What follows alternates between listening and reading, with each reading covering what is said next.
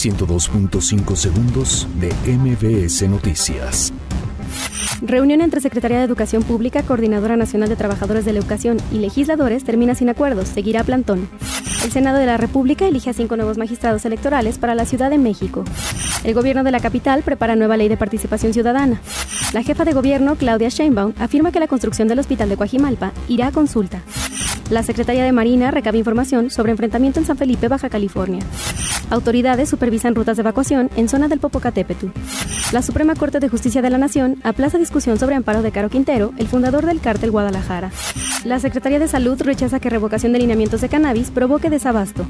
American Airlines suspende vuelos a Venezuela hasta nuevo aviso. John de Luis es elegido como el vicepresidente de la CONCACAF. 102.5 segundos de MBS Noticias.